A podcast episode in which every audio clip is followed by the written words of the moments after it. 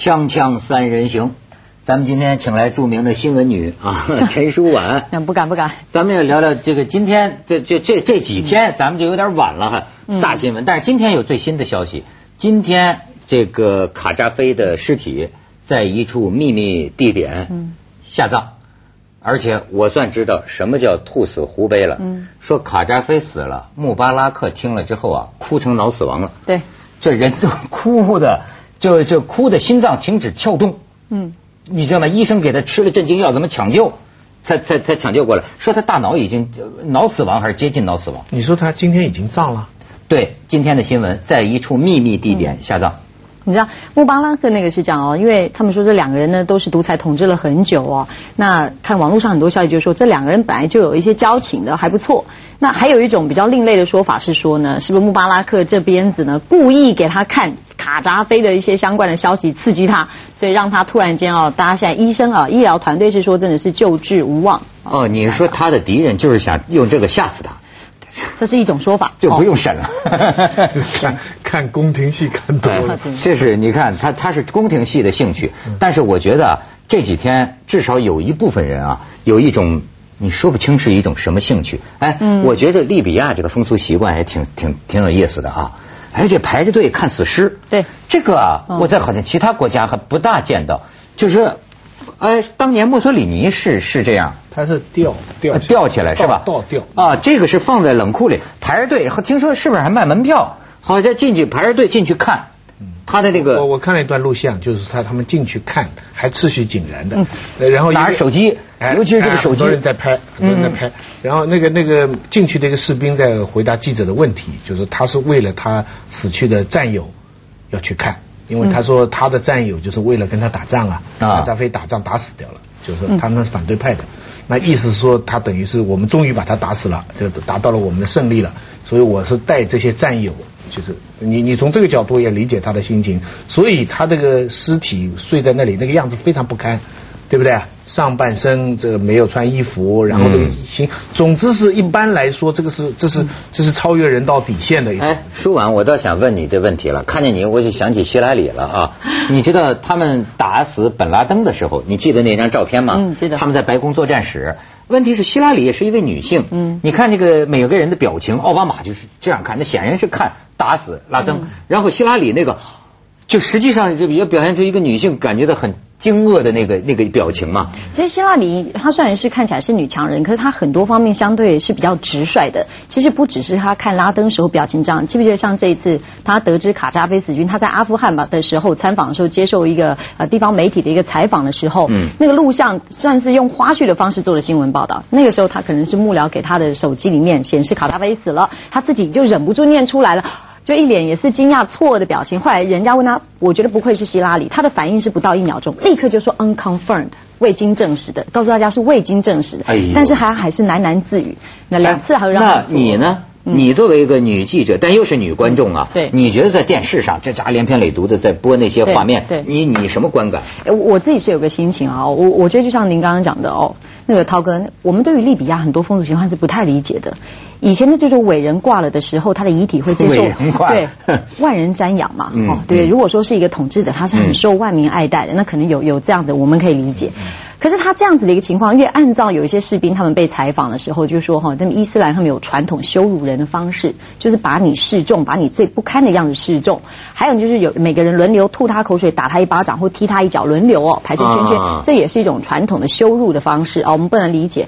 但是呢，因为我作为一个非常远，那我自己本身也没有实地到那个地方去采访哦，呃，所以我们我或许也没有资格去说一些什么。但我有一个心情就是盯了利比亚的情势这么久，你看我们每天新闻那边。跑利比亚战火最新的形势，对，盯了这么久，守了这么久，那一天一撞主播台，然后就说：“哎，扣，我们大家注意，可能有没有突发？卡扎菲死了，挂了。”他说：“啊，我自己就是一句啊。”然后心里在想，这到底是证实的还是未经证实？心里会先跟希拉里一样嘛？对，我也会啊一下，因为我的心情是因为长期以来追了这么久。似乎快要告一个段落的那种感觉，然后我当场就想到说，如果这件事情是真的，接下来你一定是看到利比亚宣布全国解放，你一定可以判断到后来怎么样。然后接着利比亚为了选出多少内阁的官员，要进入一阵子不稳定的状态，然后接着你要看到底是美国介入的手伸呢，还是法国、英国？你已经预判到想到后来的情况，但我有一个心情就是说。我自己在微博上我也发一个心情，说其实我我很难去形容我的心情，我只是说。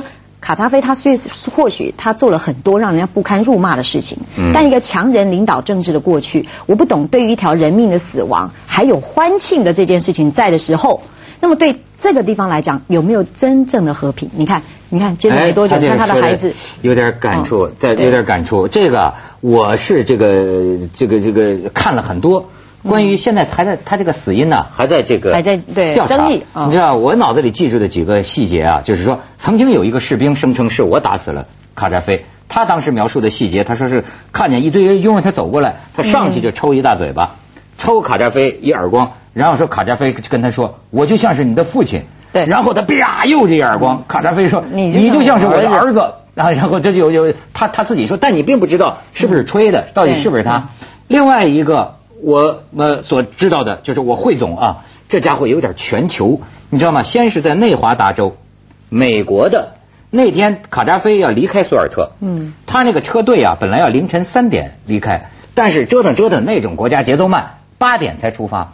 可是内华达州的美军已经知道了那有异动，然后呢，从九千六百公里之外，无人飞机已经起飞了。飞飞飞，无人飞机飞到他那个车队的上空，发射导弹打。你看，这是美国打翻了车。嗯。然后呢，法国那些那些欧洲国家的那个战斗机啊，那个飞机啊也起来也打，然后没把卡扎菲炸死，然后领着走嘛。嗯。走走呢，钻到了下水道里，钻到个下水道，钻到下水道。这个时候，那些个民兵、过渡政府武装也出来追。然后呢，我也听到一句话，在下水道里有人。喊，就说我的领导在这儿，他不知道在利比亚话是不是叫领导，就利就是卡扎菲在这儿，他受伤了，嗯，然后拖出来，然后拖出来呢，你知道最近一家英国媒体把那个他那个手机那个视频看不清啊，那个英国媒体弄了几个截屏，我看他们是企图证实，就是说他们处决了俘虏，他们是。处决的幅度，哎，你看，你可以看看这几个照片，他们就用这个截屏，想叫我看，这企图证实。你看，这是从污水管里揪出来，你再看下面，受折磨的卡扎菲表情痛苦，到最后是右侧的脸部也被手枪对准，就左侧也曾经被手枪对准，对准太阳穴的地方。你看，垂死前几秒痛苦呼吸中，然后第四张还是在同一地点，但是明显已经被打死。就是说，俘虏了你，再看到你的时候，你已经被打死了。这段呃录像我仔细的看过，一共三分五十五秒，非常混乱，你直到最后还是看不清楚，看不清。他最后是谁打枪的和怎么样的情况，非常混乱。我全部都看过整个这一段，不过是很很惨，就是这段东西是个蛮耻辱的，就是这这个战争打到这个地步，就反正这一段是现在要调查嘛，而且要调查。但是我就看呐，我就觉得就是说。可能青少年儿童不一样，嗯，但是对于我们这个这个中年老年男子，看看这个有好处啊，嗯，你就看到这个众众生平等啊，就人命啊，嗯，都是什么？就是这个人呐，本质是个什么，对吧？不可一世的这个人物，就像个猪一样，到最后死的就像个猪一样，可以就像个狗一样被弄死，有一个什么光环？所以为什么那个时候讲啊？你看我那天看见一个纪录片，他纪录片在讲啊，说人呐。没有办法直接面对死亡，就像我们的眼睛不能直接看着太阳，嗯，所以我们看太阳的时候要用滤镜，所以呢，他就说人类的葬礼啊，包括这种殡仪的工作，人类的葬礼就像是我们看太阳的一个滤滤镜、绿色镜，我们通过那个我们才能看直视这个。可是卡扎菲这个就好像没有这个了，你眼睁睁就看着这个人呐，一切符号，一切个。加于身上的这些个身份，这些个威风历史，就是就是这么一个。对，但是我我常常心里也在想，就是说，为什么我们常常其实已经透过了滤镜在看事情，但还是不能够学习到一些真正该思考的事情呢？什么该思考？对，比如说我我涛哥，你刚刚讲那句话，我突然间想起我很久以前哦，这个在念书时代，我想想到了一段话，就不知道谁写的，说圣非清高，俗亦不低劣。但不论圣人俗子，其实不过都是血肉之躯的凡夫俗子。哎，对我们大家不过就是血肉之躯，你一枪给我就挂了，我再伟大我都挂了。所以人不是生而平等，人是死而平等，是吧？锵锵三人行，广告之后见。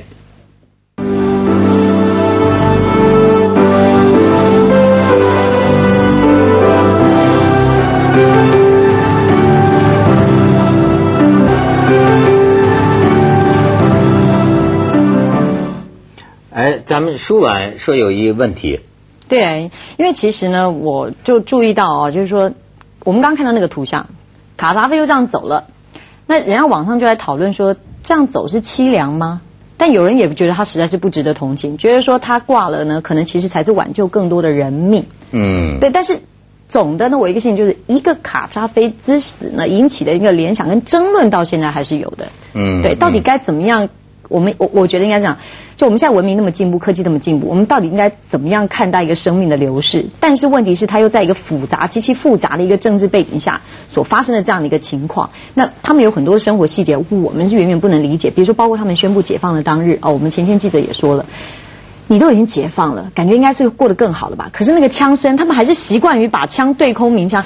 要是在我们这种社会，我们走在街道上，你一听到枪响，你一定每个人都吓到趴趴趴在地上了嘛？你知道，就是土耳其啊，这经发生这个悲剧的。前一阵是去年就有个新闻嘛，在婚礼上，啊，这个呃新郎呢什么太高兴了，拿这个 AK 四十七，对，哇哇哇往天打这个枪斗啊，嘟嘟嘟嘟嘟嘟嘟，把他亲戚七大姑八大姨，包括岳父 扫倒了一大片。你说就是。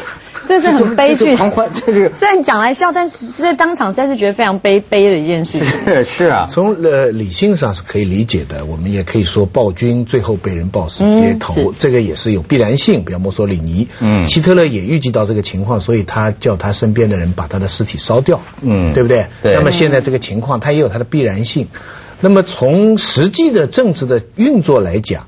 我估计各方面都是觉得早点把他打死会好一点，因为审判会很多麻烦，而且他的死掉是就是因为他的局势不那么稳定嘛，所以他的死掉可以使得反对派更容易镇压他原来的余党，因为这个人已经死了等等等等。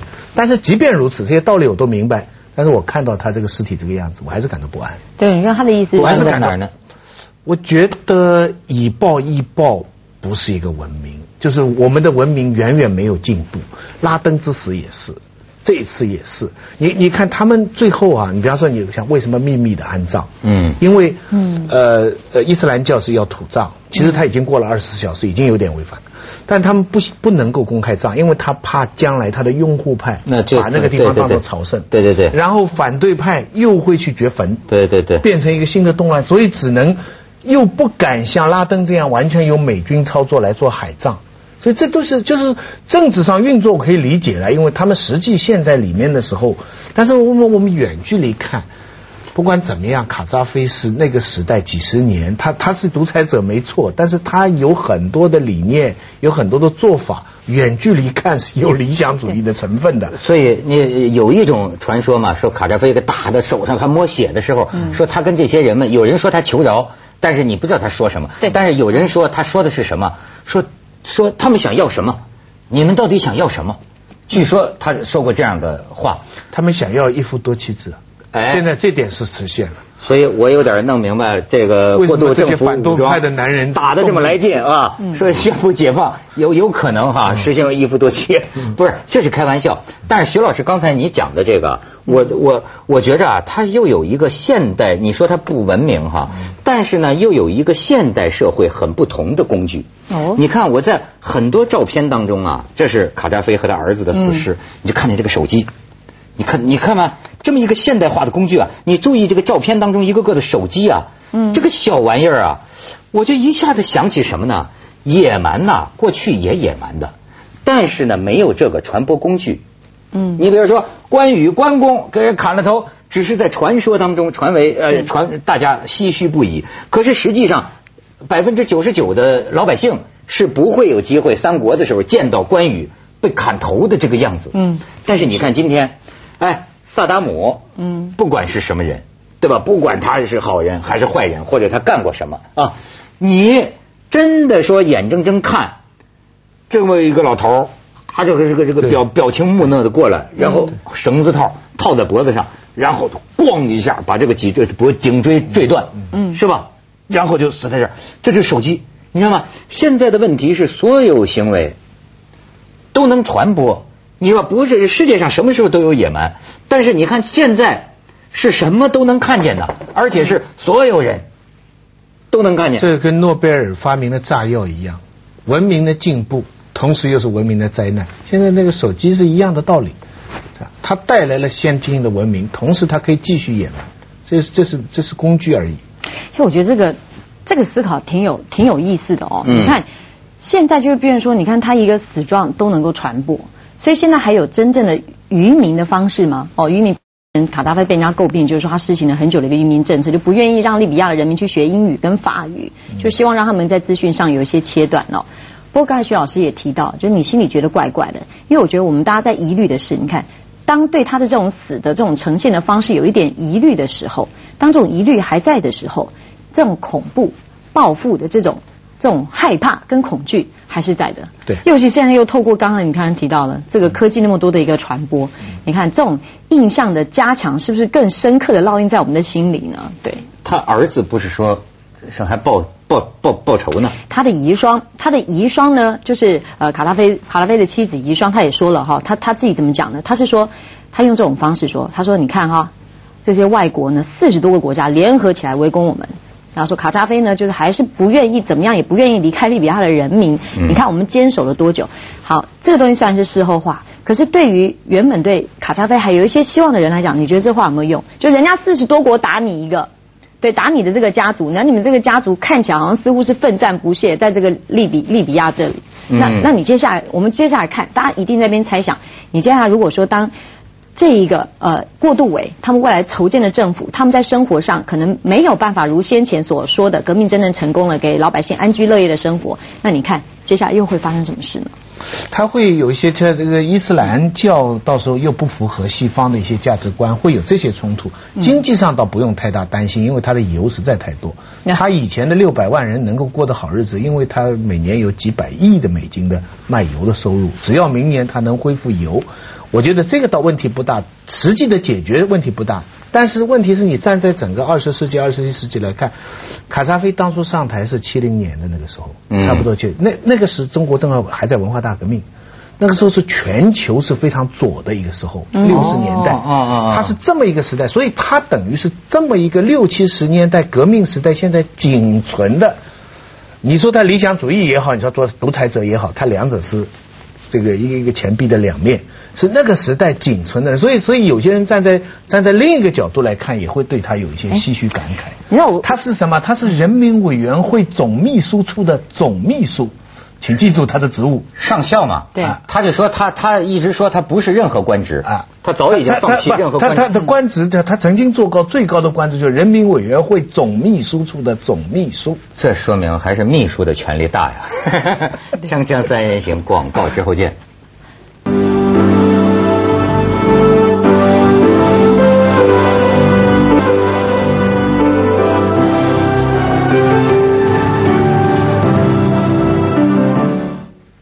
们都是去广告的时候讲的好。刚才去广告的时候，我觉得说完有一个很有一发人很发自内心的一个观感，让我觉得很有意思。这个角度说，这个卡扎菲这半边脸这血都烂了。嗯，他说他当时啊，他就会想到，他说比如说，如果是当年我们的蒋介石，被人看到这么一个样子，嗯，会怎么样？你觉得会怎么样？